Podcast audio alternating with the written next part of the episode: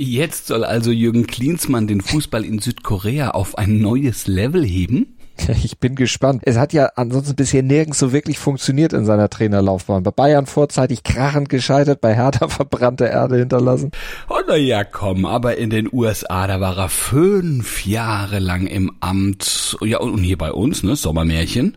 Ja, gut, mit den USA hat er einen Goldcup geholt. Ne? Den holen aber sowieso entweder immer die USA oder Mexiko, da ist völlig egal, wer da Trainer ist. Und bei der WM, da ging es ja nur bis ins Achtelfinale. Das ist jetzt auch nicht so besonders, das schaffen die USA auch sonst mal. Tja, und am Ende haben sie ihn auch rausgeschmissen und sich die Frage gestellt, ist der eigentlich wirklich ein guter Trainer und Entwickler? Naja, aber, aber Fußball Deutschland hat er 2006 zu Platz drei motiviert. Ja, er hat motiviert, genau. Das hat er getan. Den fußballerischen Plan dahinter hat aber jemand anders. Das war Jogi Löw. Mhm. Klinsmanns Verdienst, aber muss man auch sagen, war, dass er Löw dazugeholt hat. Also vielleicht sollte er den jetzt auch mit nach Südkorea nehmen, dann könnte es vielleicht klappen. Löw oder jemand anderen, der ihm da zumindest assistiert. Yogi hätte Zeit, also von daher wird's passen. Naja, ja gut, also da sind wir sehr gespannt. Wir nehmen uns jetzt auch die Zeit und erklären euch, ob die Bayern-Krise nach der Gala gegen Union nun wirklich vorbei ist und ziehen ein positives Zwischenfazit der nordischen Ski-WM. Genau, und wir erläutern euch die Schattenseiten der immer globaler werdenden und enorm boomenden Formel 1. Mhm, das alles im ersten Sports-Podcast des Tages, wie immer nach dem Opener und dem laufend aktualisierten Newsblog. Darüber spricht heute die Sportwelt. Stand jetzt der erste Sportpodcast des Tages. Meinungen, Hintergründe und Analysen. Stand, stand, stand, stand. Jetzt mit Malte Asmus und Andreas Wurm. Top-Thema. Union erledigt. PSG vor Augen und Dortmund im Hinterkopf. Ist bei den Bayern nach der beeindruckenden Machtdemonstration jetzt alles wieder gut? Mickey Beisenherz hat gestern in seinem ähm, ähm Podcast gesagt, er ist als glühender BVB-Fan total froh, dass die Bayern gewonnen haben. Ja, weil jetzt geht nämlich die Nagelsmann-Krise weiter. Wenn sie jetzt einen neuen Trainer, ähm, ähm, also wenn sie ihn rausgeschmissen hätten, einen neuen Trainer eingestellt hätten, würden sie jetzt nur noch alles gewinnen. Und so könnte der BVB ja dann doch weiter von der Meisterschaft träumen gewagte These, wie ich finde. Ja. Sind die wirklich raus aus der Krise? Was meinst also du? Also die These finde ich auch gewagt, aber träumen ist ja erlaubt, ne? Darf man ja, ja auf jeden Fall. beim BVB, genau, natürlich. Eben, von daher nicht wecken. genau. Nein, aber, aber zur Bayern-Krise. Also ich würde noch nicht sagen, dass da alles vorüber ist. Ich bin da bei Thomas Müller, der hat ja auch gesagt, es ist jetzt ein erster Schritt und mehr ein Signal an die Mannschaft selbst, dass sie es doch eigentlich können. Ja, und jetzt gilt es sich daran nicht zu berauschen, sondern endlich mal wieder dann auch das nochmal zu machen und nochmal zu machen, also Konstanz reinzubringen, damit sich dann auch wieder im Kopf diese Mir San Mir Selbstverständlichkeit bei den Bayern einstellt, dass sie in wichtigen Spielen einfach mit einem klaren Kopf und mit breiter Brust reingehen. Naja, schon der nächste Ausrutscher könnte ja verheerend aus Bayern Sicht sein. Ne? Also wenn sie am Samstag gegen den VfB Stuttgart patzen sollten, würde das den formstarken Dortmunder natürlich in die Karten spielen, das haben wir gerade schon besprochen.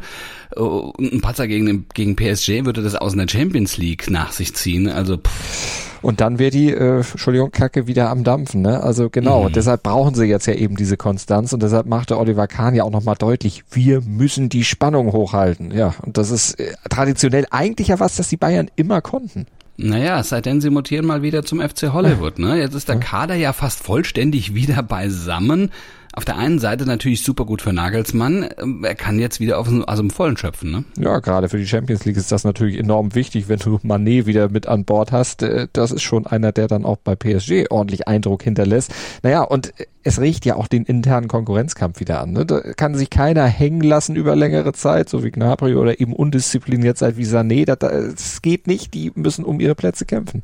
Naja, wobei, naja, es kann dann auch natürlich wieder Ärger geben, ne? wenn der eine oder andere dann eben auf der Bank Platz nehmen muss, äh, weil ja nicht alle großen Stars ja auch immer gleichzeitig spielen können. Ja, aber das ist das Los eines Bayern-Spielers. Das ja. weißt du, wenn du da hingehst. Und äh, gut, aber trotzdem, Nagelsmann muss das äh, gut moderieren können. Und auf der anderen Seite muss er aber auch von jedem Spieler verlangen können, dass die Spieler dann einfach harte Entscheidungen auch mal schlucken. Wie Thomas Müller zum Beispiel, der hat das ja getan. Gegen Gladbach früh ausgewechselt worden, bestimmt ziemlich sauer gewesen, er hat es aber runtergeschluckt und hat dann gegen Union Taten sprechen lassen. Super Spiel gemacht, ja. Und im Interview hat er das dann auch von den Kollegen gefordert, so quasi, macht das wie ich zum Wohle von Team und Verein. Und das ist im Grunde genau die richtige Einstellung. Das ist auch profihaft.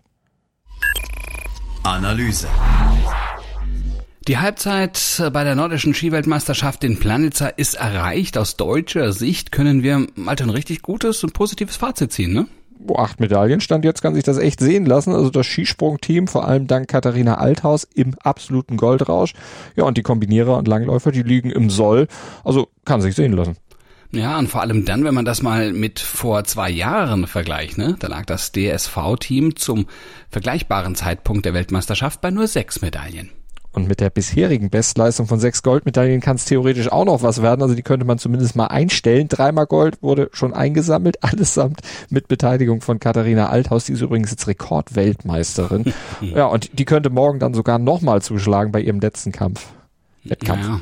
Ja, und die Skisprungherren, ne, die kommen ja auch noch zweimal zum Einsatz. Da ist auf jeden Fall noch was drin, also genauso wie bei den Kombinierern. Da gab es im Einzel und Mix, stand jetzt zweimal Silber, da kommt ja jetzt auch noch die Großschanze. Also da muss man neben Julian Schmidt dann auch noch den wiedergenesenen Vincent Geiger sicherlich auf dem Zettel haben. Also zwei Eisen im Feuer. Naja, nur bei den Langläuferinnen und Langläufern, da gab es stand jetzt noch keine Medaille, wie schon seit zwölf Jahren nicht mehr. Naja, also kann da in der zweiten WM-Hälfte noch was kommen? Puh, bleibt abzuwarten. Also Aufwärtstrend ist auf jeden Fall da. Zweimal Platz vier ist schon sehr gut. Heute vielleicht im Freistil über zehn Kilometer durch Katharina Hennig. Da könnte vielleicht was gehen, aber die größere Chance, glaube ich, Donnerstag. Dann ist Staffel der Frauen angesagt.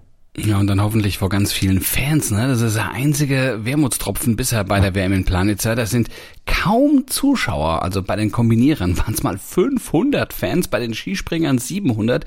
Also die verlieren sich da irgendwie am Fuß der Schanze. Wenn du da mal runterguckst, denkst du, hat der Wettkampf jetzt noch nicht angefangen? Sind die Tore noch geschlossen? Also beim Skifliegen, da ist ja doch eigentlich dort immer die Hölle los. Warum ist das jetzt so bei der Weltmeisterschaft? Tja, schwer zu sagen, könnte aber an den Ticketpreisen liegen. Die sind nämlich ziemlich hoch. 99 Euro für ein Tagesticket auf der Tribüne Boah. am Sonntag. Ja, das ist nicht ohne. Und ein Stehplatz kostet da auch so ab 64 Euro. Das ist ganz schön happig. Und wahrscheinlich auch ein Grund, warum deutlich weniger Fans aus Polen oder Skandinavien, aber auch aus Deutschland und Österreich nach Slowenien gereist sind. Also da hatte man mit mehr gerechnet und ja, Hotelpreise, die tun noch ihr Übriges. Die sind auch erschreckend hoch und abschreckend hoch. Und äh, deshalb wird es wohl mit diesen 150 bis 200.000 Zuschauern, auf die die Organisatoren insgesamt bei der WM gehofft hatten, sehr optimistische Hoffnung, äh, wird es wohl nicht mehr klappen. Also da wird man definitiv nicht mehr rankommen. Hintergrund. Der Skisport, gerade bei der Weltmeisterschaft, boomt nicht gerade, dafür aber die Formel 1. Die Fans sehnen den Saisonstart in wenigen Tagen förmlich entgegen und es steht ja eine Rekordsaison an mit mehr Rennen als jemals zuvor. Ja, viel größer geht schon fast gar nicht mehr. Und der Hype, der ist riesig, auch wenn da die Tickets nicht gerade günstig sind. Aber gut, der Hype ist trotzdem da. Die Tribünen sind brechend voll. Und ja auch die Automobilriesen, die wollen alle in die Formel 1. War ja auch nicht immer so, aber jetzt mhm. drängen sie da richtig rein. Audi, Ford haben sich für 2026 schon ihren Platz gesichert. Cadillac würde auch gerne noch dazukommen. Und vor allen Dingen ja wirklich die USA, wo Cadillac herkommt, sind ja mittlerweile richtig Formel 1 verrückt. Ja, auch dank der wirklich sehr, sehr guten Netflix-Serie Drive to Survive. Ja. Also, also der ist jetzt gerade die fünfte Staffel online und es macht nur wirklich richtig viel Spaß, da zuzugucken. Es packt einen auch. Ja, aber auch äh, ja der 2021 eingeführte Budget-Obergrenze sozusagen, ja, dieser Budgetdeckel hat geholfen, die Serie insgesamt attraktiver zu machen, weil einfach die Vergleichbarkeiten besser sind, vor allem ähm, auch für Investoren, für die Einnahmen, die, die wachsen immer weiter. 2021 waren es fast zwei Milliarden Euro. Ja, jetzt muss ich aber mal ein bisschen äh, Wasser in den Wein kippen. Die Einnahmen Och. sind auch deshalb natürlich so hoch, weil die Formel 1 auch am Limit agiert, ne? Und wirklich mm. alles, alles rauspresst, was irgendwie geht. Und dazu gehört eben auch, weniger zahlungskräftige Rennstandorte jetzt rauszukicken und durch finanzstärkere zu ersetzen. Da geht's ja auch einigen Traditionsstrecken äh, an den Kragen. Ne? Spa ist auf der Kippe, mm. Monaco musste finanziell noch ein bisschen nachlegen, ist auch nicht so ganz sicher für die nächsten Jahre dann wirklich dabei. Das wäre nur schade, wenn die nicht mehr dabei sind aber Finanzstärkere drängen rein aus dem arabischen Raum, aber eben auch Südafrika. Kyalama wird dann Comeback wohl feiern und China, die wollen auch. Macht also den Eindruck, als würde die Formel 1 deutlich globaler werden. Ist ja aber eigentlich auch ganz gut, ne?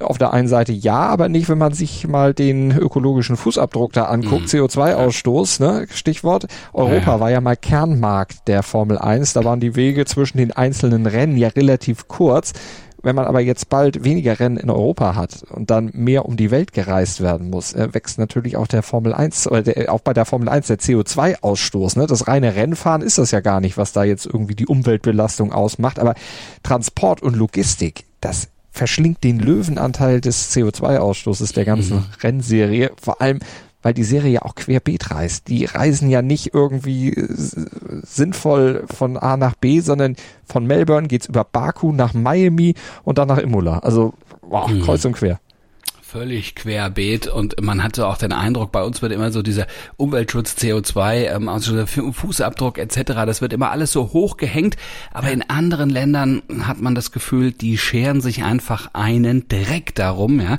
Ähm, also die Formel 1 muss eigentlich den, den, den, den Kalender regionalisieren, wenn man das mal so sagen mag, also den Kalender so gestalten, dass nah aneinandergelegte Strecken auch möglichst zusammenhängend befahren werden würden. Also das macht natürlich Sinn, ne?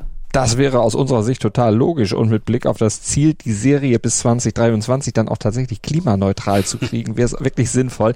Würde aber ja wieder die Einnahmenseite belasten, denn viele Promoter zahlen ja mehr, wenn sie dann auch ihren Wunschtermin bekommen und dieser Wunschtermin hat ja auch Gründe. Da spielt ja Wetter, da spielt Klima in den jeweiligen Regionen mit rein, denn du kriegst Tribünen ja natürlich nur voll, wenn es nicht gerade wie aus Kübeln schüttet und das ist in manchen Gegenden ja in bestimmten Jahreszeiten vorprogrammiert, dass es da dann äh, nass werden könnte oder eben vielleicht auch zu heiß ist. Also da spielt ja das alles auch noch mit rein.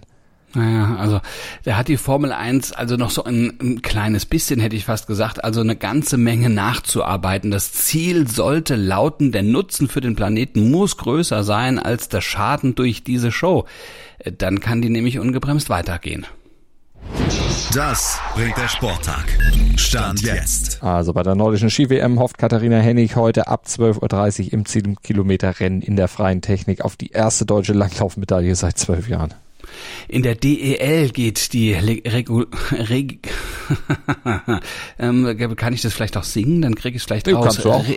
In der DEL geht die reguläre Saison in die entscheidende Phase. Unser Kampf um die Playoff-Plätze ist natürlich da auch heiß. Die Eisbären Berlin, die wirklich hinten im Tabellenkeller normal als Rekordmeister, Übermannschaft, die hatten eigentlich gar keine Chance. Jetzt haben sie sie wieder, nachdem sie lange eben im Tabellenkeller festsaßen. 19.30 Uhr spielen die bei den Fishtown Penguins, die auch erstaunlich gut waren dafür, dass die eigentlich über viele Jahre nix aufs Eis bekommen haben. Parallel dazu duellieren sich dann der Tabellenführer Red Bull München und die Iserlohn Roosters. Und im DFB-Pokal der Frauen wird heute Abend ums Halbfinale gekämpft. Ab 18 Uhr muss der VfL Wolfsburg beim ersten FC Köln ran. Um 20.30 Uhr trifft Bayern auswärts auf die TSG Hoffenheim. Ja, und wir treffen uns dann morgen früh ab 7.07 Uhr wieder hier in eurem ersten Sport-Podcast des Tages. Ja, wir freuen uns auf euch im Podcatcher eurer Wahl. Bis dahin, Gruß und Kuss von Andreas Wurm und Malte Asmus. Dir hat dieser Podcast gefallen? Dann klicke jetzt auf Abonnieren und empfehle ihn weiter. Bleib immer auf dem Laufenden und folge uns bei Twitter, Instagram und Facebook. Mehr Podcasts aus der weiten Welt des Sports findest du auf meinsportpodcast.de.